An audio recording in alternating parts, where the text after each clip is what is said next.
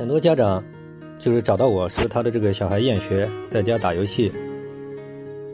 其实从我个人的观点来看，这个没有什么厌学症，就是人的本能，他都是热爱学习的。厌学要不就是自己这方面加压太大，嗯，哪里出了问题；要不就是家长这边教育模式或者是互动模式出了严重问题；要不就是学校或者人际关系或者其他方面这种。环境，这种高压或者是一些理念出了严重问题，然后这个长期的这个问题得不到解决，严重挫伤了这个小孩，他走不下去了，所以说他很痛苦，他自然就厌学。其实这是一种厌学，其实是一种自然情绪。